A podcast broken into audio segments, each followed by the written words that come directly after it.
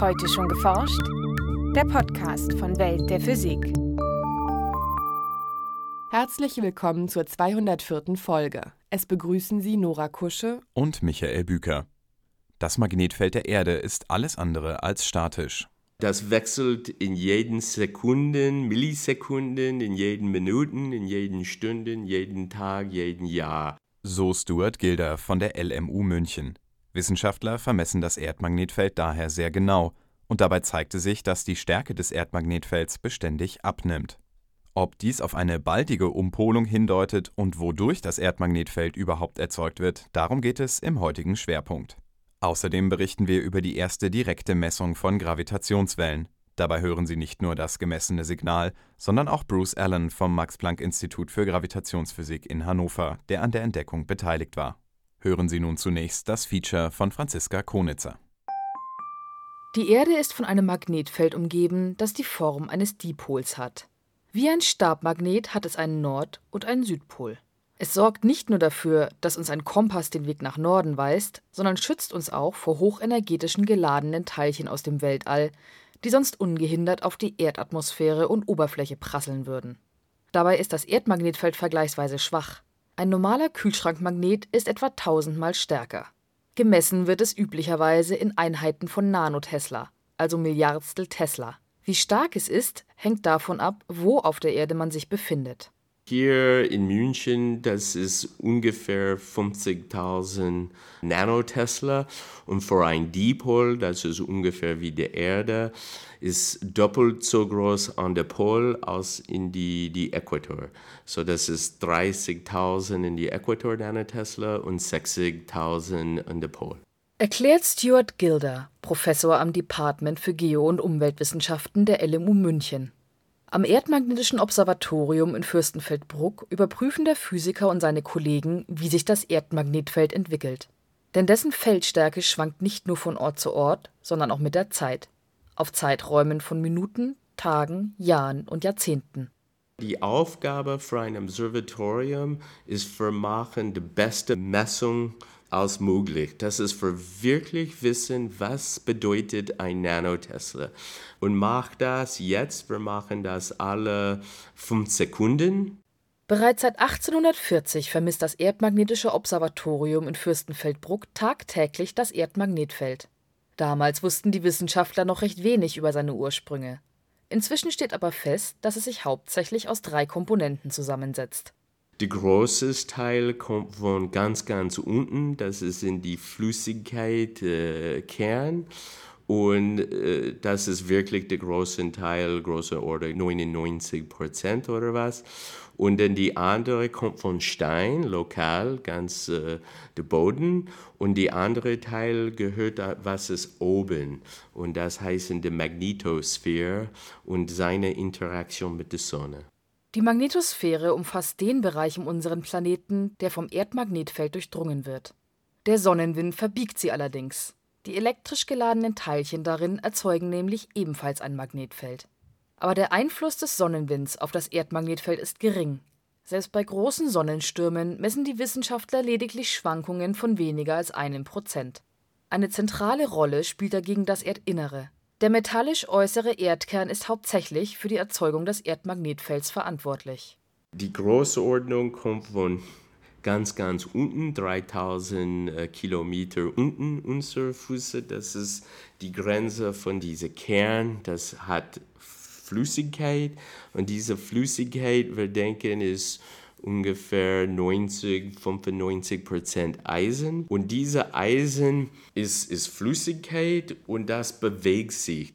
Das Eisen im äußeren Kern ist eine elektrisch leitfähige Flüssigkeit. Aufgrund der sich bewegenden elektrisch geladenen Teilchen darin fließen also elektrische Ströme, die ein Magnetfeld hervorrufen. Wissenschaftler sprechen auch vom Geodynamo der Erde. Aufgrund der Erdrotation verläuft der erzeugte Dipol weitgehend parallel zur Rotationsachse der Erde. Allerdings macht der Dipolanteil nur 90 Prozent des Erdmagnetfeldes aus. Die restlichen 10 Prozent entfallen auf unregelmäßige Magnetfelder, die mehrere Pole haben, also Quadrupole oder Oktopole. Diese überlagern sich mit dem Dipol und führen dazu, dass das Erdmagnetfeld insgesamt variabel ist. Darum stimmen Erdachse und magnetische Achse auch nicht ganz genau überein. Derzeit sind sie um rund 11,5 Grad gegeneinander geneigt, wobei sich dieser Winkel im Lauf der Zeit ändert. Momentan verschiebt sich der magnetische Nordpol um etwa 40 Kilometer pro Jahr. Doch nicht nur die Richtung des Magnetfeldes ändert sich aufgrund der dynamischen Prozesse im Erdinneren. In 50 Jahren die magnetische Feld hat gewachsen hier in München 2000 Nanotesla, so das ist ungefähr ja 2000 von 50.000 Nanotesla, aber die, die, die Erde, die ganze Erde, die, die Stärke des magnetischen Felds ist, es geht niedriger. Durch die systematischen Messungen zeigte sich, dass die Stärke des Erdmagnetfelds beständig abnimmt, über einen Zeitraum von 170 Jahren um etwa 10 Prozent. Daher mutmaßen Wissenschaftler, dass ein sogenannter Polsprung in gar nicht allzu ferner Zukunft stattfinden könnte. Wir haben eine Konvention. In der Konvention ist, dass mein Kompass zeigt nordmagnetischen Pol. Aber was bedeutet Nord ist eine Konvention und das bedeutet mit einem Dipol, die Feldlinie kommt raus heute in die Südhemisphäre äh, und kommt runter und, und es ist, das zeigt in der Erde in der Nordhemisphäre. Und manchmal das dreht sich. Der Prozess des Umpolens dauert wahrscheinlich einige tausend Jahre. Während dieser Zeit nimmt die Stärke des Magnetfeldes erst ab und wird um bis zu 80 Prozent reduziert, bevor es wieder anwächst.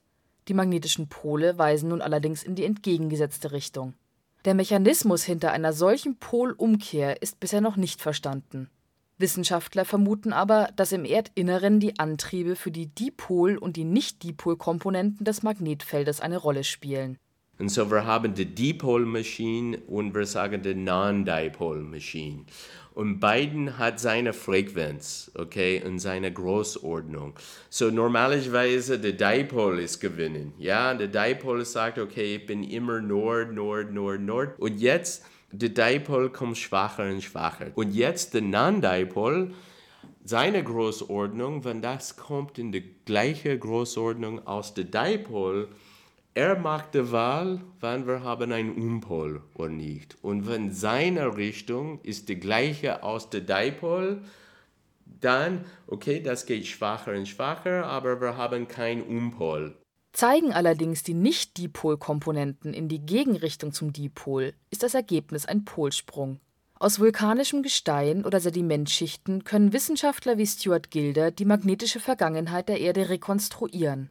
Aus solchen Analysen wissen Forscher, dass Polsprünge in der Erdgeschichte durchaus keine Seltenheit waren. Zum Beispiel in den letzten 10 Millionen Jahren, wir haben fünf pro Millionen Jahr. Das bedeutet ein Umpol jeden 200.000 Jahre.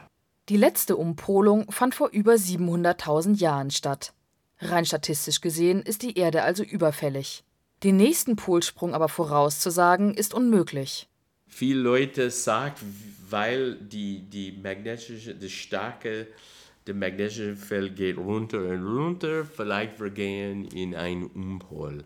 Äh, Phase. Aber das man weiß es nicht. Wann wir benutzen die gleiche mathematische Werkzeug wie sie machen im Klima, wir können nur Vorhersagen für die nächsten 40 Jahre äh, im Magnetikbereich. Für das Leben auf der Erde stellt die Abschwächung des Magnetfeldes während einer Umpolung keine Gefahr dar. Lediglich unsere Technologie könnte betroffen sein. Denn ein schwächeres Magnetfeld könnte durchaus zur Folge haben, dass etwa Satelliten in der Erdumlaufbahn vor den geladenen Teilchen aus dem Weltraum weniger geschützt wären. Nachrichten Forscher haben Gravitationswellen erstmals direkt gemessen. Ein internationales Team konnte ein Signal nachweisen, das vermutlich von zwei verschmelzenden schwarzen Löchern ausgeht. Die beiden 1,3 Milliarden Lichtjahre von uns entfernten schwarzen Löcher mit 29 und 36 Sonnenmassen umkreisten sich als Doppelsystem. Dabei kamen sie sich immer näher und verschmolzen schließlich miteinander. Bei dieser Fusion wurden sehr starke Gravitationswellen ausgestrahlt, mit einer Energiemenge, die drei Sonnenmassen entspricht. Das gemessene Signal lässt sich sogar hören. Etwas aufbereitet klingt es so. Im Fachblatt Physical Review Letters berichtete das internationale Forscherteam in der vergangenen Woche, wie sie dieses Signal mit dem Gravitationswellendetektor Advanced LIGO in den USA beobachten konnten. Bruce Allen ist Direktor am Max-Planck-Institut für Gravitationsphysik in Hannover und einer der Autoren des wissenschaftlichen Papers. Im Gespräch mit Welt der Physik erzählt Allen, wie es passiert ist. Marco Drago. Hat gerade an der Datenübertragung von den Kertech-Computern auf deutsche Rechner in Hannover gearbeitet. Und da hat er am 14. September 2015 das Signal als erster gesehen. Einige Minuten hat er nur auf den Bildschirm gestarrt und konnte nicht glauben, dass es ein echtes Signal ist, weil es einfach zu schön, zu sauber war. Dann ist er zu seinem Kollegen Andrew Landgren gelaufen und die beiden haben bei den Kollegen an den LIGO-Detektoren in den USA angerufen. Da war es allerdings schwierig, jemanden zu erreichen. An einem Standort war der Nachtwächter am Schlafen und am anderen war der Wächter zwar wach, aber sonst keiner da.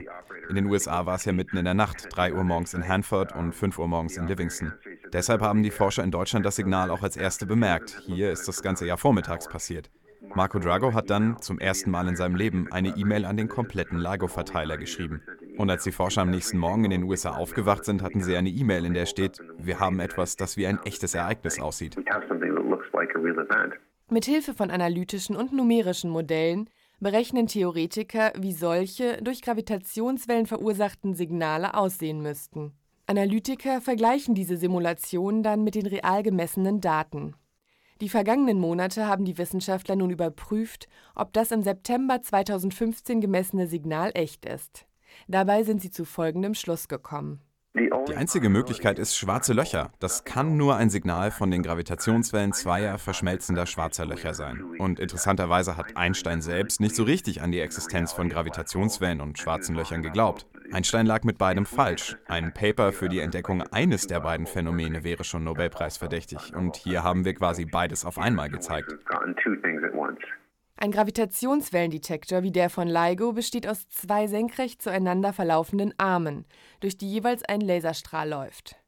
Spiegel am Ende der beiden Röhren werfen das Licht wieder zurück, um die beiden Strahlen schließlich zu überlagern. Eine durchlaufende Gravitationswelle sollte einen Arm dieses Interferometers strecken, während sie den anderen staucht. Dadurch verlängern bzw. verkürzen sich die von den Laserstrahlen durchlaufenden Strecken. Dann schwingen die beiden Lichtwellen nicht mehr im Takt, was sich im Detektor nachweisen lässt. Mit weiteren Messungen wollen die Gravitationsforscher nun mehr über den Kosmos erfahren. Mit Gravitationswellen erhoffen sie sich so einen völlig neuen Zugang zum Universum. Der nächste LIGO-Beobachtungslauf startet im September 2016 und dann können wir endlich die Massen von schwarzen Löchern im Universum messen. Das ist eine Information, die wir auf anderem Weg nicht bekommen, weil schwarze Löcher eben nichts von sich preisgeben, außer durch Gravitationswellen. Denn das sind schwarze Löcher und wir können sie eben nicht sehen. Das war's für heute. Bleiben Sie wissenschaftlich und laden Sie uns auch nächstes Mal wieder herunter. Welt der Physik wird Ihnen präsentiert vom Bundesministerium für Bildung und Forschung und der Deutschen Physikalischen Gesellschaft.